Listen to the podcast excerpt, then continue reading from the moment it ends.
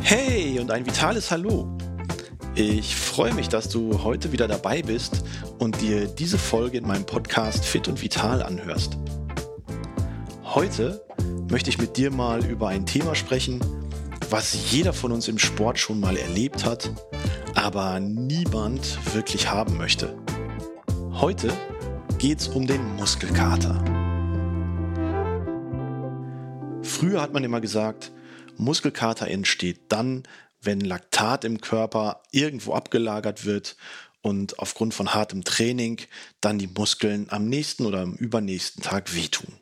Heute wissen wir natürlich, dass das absoluter Quatsch ist und wir ja selbst dann Muskelkater haben, wenn im Training überhaupt kein Laktat entsteht oder nur ganz wenig. Also müssen das ja irgendwelche anderen Ursachen sein. Und wie gesagt, heutzutage wissen wir, dass Muskelkater im Prinzip ganz kleine Mikrorupturen, also ganz kleine Risse in bestimmten Bereichen der Muskelfaser sind. Kleine Risse, die aufgrund von entweder sehr, sehr intensivem und hohem Training im Bereich der Kraft oder aufgrund von exzentrischer Belastung entstehen.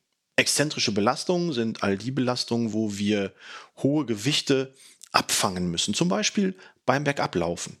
Wer viel bergab gelaufen ist, beim Wandern zum Beispiel, und am nächsten Tag Muskelkater in den Oberschenkeln oder in der Po-Muskulatur hatte, dann liegt das nicht am Bergauflaufen. Nee, das liegt tatsächlich daran, dass wir unser Körpergewicht mit jedem Schritt bergab immer wieder abfangen müssen. Und das ist die sogenannte exzentrische Belastung. Aber zurück zum Muskelkater. Also wir wissen mittlerweile, dass Muskelkater so ganz kleine, feine Risse in der einzelnen Muskelfaser sind, die dann natürlich im Rahmen des Heilungsprozesses zunächst einmal Schmerzen verursachen.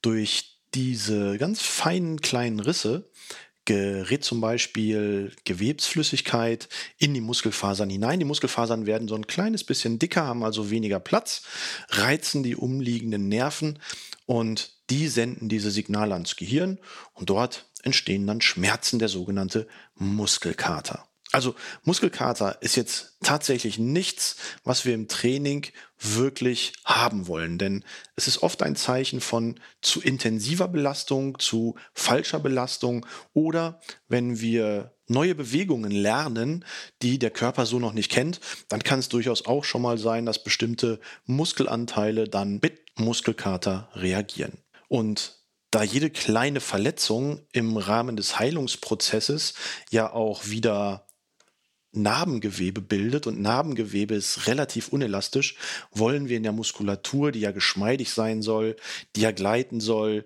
die ja kontrahieren soll und sich auch in die Länge ziehen lassen soll, da wollen wir dieses Narbengewebe, dieses unbewegliche, unelastische Gewebe ja eigentlich gar nicht haben. Und deswegen ist Muskelkater nichts, was im Training erstrebsam scheint. Also wenn uns dann der Muskelkater mal ereilt, sollten wir schauen, dass wir den so schnell wie möglich wieder loswerden.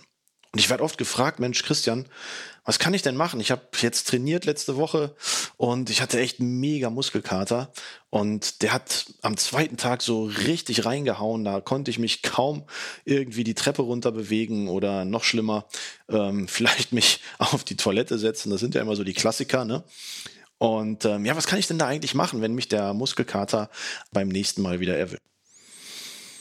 Ja, grundsätzlich sind das so zwei Dinge, die wir im Rahmen des Muskelkaters tun können, um den Heilungsprozess zu unterstützen. Wir können einmal über die Ernährung gehen. Das heißt, äh, durch Zufuhr von Flüssigkeit können wir den Körper in seiner Regeneration unterstützen. Nach dem Training kann es durchaus sein, dass wir vielleicht ein bisschen weniger Flüssigkeit im Körper haben. Und wenn wir dort nach dem Sport ausreichend Flüssigkeit zuführen, der Dehydrierung also entgegenwirken, ähm, dann ist das auf jeden Fall schon mal förderlich, weil dadurch natürlich die Abbauprozesse der entzündlichen Stoffe, die rund um dieses verletzte Gewebe in der Muskelfaser entstehen, die können wir dadurch wesentlich besser abtransportieren. Alkohol zum Beispiel wäre an der Stelle allerdings nicht ratsam, weil das fördert eher Entzündungsprozesse. Zweiter Aspekt der Ernährung, die Zufuhr von Proteinen. Wir wissen ja, dass Muskulatur zu einem sehr großen Anteil aus Eiweiß besteht und im Rahmen des Trainings Eiweiß da an der Stelle ja auch abgebaut wird. Und dementsprechend ist es sinnvoll, nach einem intensiven Training richtig schön eiweißhaltig zu essen und das möglicherweise auch mit Kohlenhydraten zu kombinieren, um auch hier wieder die Energiespeicher aufzufüllen. Beides also genug Flüssigkeit und die Zunahme von Eiweiß ist über die Ernährung ein wesentlicher Aspekt, wenn Muskelkater entweder vorgebeugt werden soll oder wenn er da ist, dass wir ihn relativ schnell wieder loswerden. Ein zweiter Aspekt ist das Thema Wärme. Wärme von außen zugeführt durch heiße Dusche, durch ein heißes Bad in der Wanne oder aber auch durch Sauna, stellt unsere Gefäße weit. Und durch die weitgestellten Gefäße, Blutgefäße und ähnliches regen wir die Durchblutung auch in der Muskulatur an.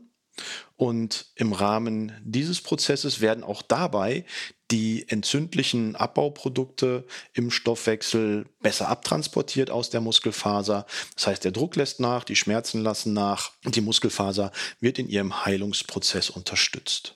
Wovon ich im Rahmen der Mechanismen beim Muskelkater auf jeden Fall abraten würde, ist die Nutzung einer Faszienrolle. Denn auch da lesen wir immer wieder, dass Faszienrollen nach dem Training Muskelkater vorbeugen kann. Ähm, das ist so wissenschaftlich nicht wirklich nachweisbar und ähm, rein aus logischem Verständnis heraus, wenn eine Muskelfaser durch kleine Risse verletzt ist, wo sich Gewebeflüssigkeit anlagert, wo äh, das Volumen ähm, durch die Gewebeflüssigkeit steigt, da dann noch Druck drauf zu erzeugen, das müsst ihr euch so vorstellen, ähm, als wenn ihr einen prall gefüllten Ballon der mit Flüssigkeit gefüllt ist, dann auch noch platt rollt, da kann es möglicherweise sogar eher noch zu Verletzungen führen, als dass diese Prozesse im Heilungsverlauf unterstützt werden. Deswegen würde ich von dem Faszienrollen bei zu intensivem Training oder gar bei Muskelkater sehr dringend abraten.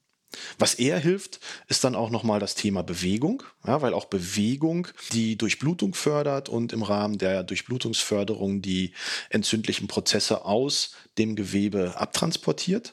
Und so helfen dann insbesondere Spaziergänge oder aber auch leichtes Training, wie zum Beispiel dynamisches Dehnen oder aber gleiche Belastung bei einem Viertel bis halbe Intensität. Also wenn ich zum Beispiel durch intensives Bankdrücken Muskelkater in der Brustmuskulatur habe, kann ich durchaus mit einem Viertel oder einem halben Gewicht, was ich vorher genutzt habe, wo der Muskelkater entstanden ist, kann ich durch diese Belastung mit ganz leichter Bewegung, mit ganz leichter Intensität ähm, auch hier die Durchblutung anregen und die entzündlichen Prozesse abtransportieren und den regenerativen Prozess unterstützen. Also, wenn ihr mich fragt, ja, Muskelkater ist kein Haustier, braucht man nicht, will man nicht haben, tut Hölle weh, insbesondere am zweiten Tag.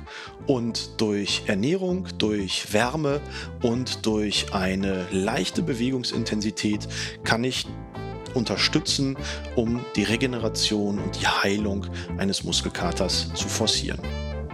In diesem Sinne, bleib schön fit und gesund. Dein Christian Kuhn.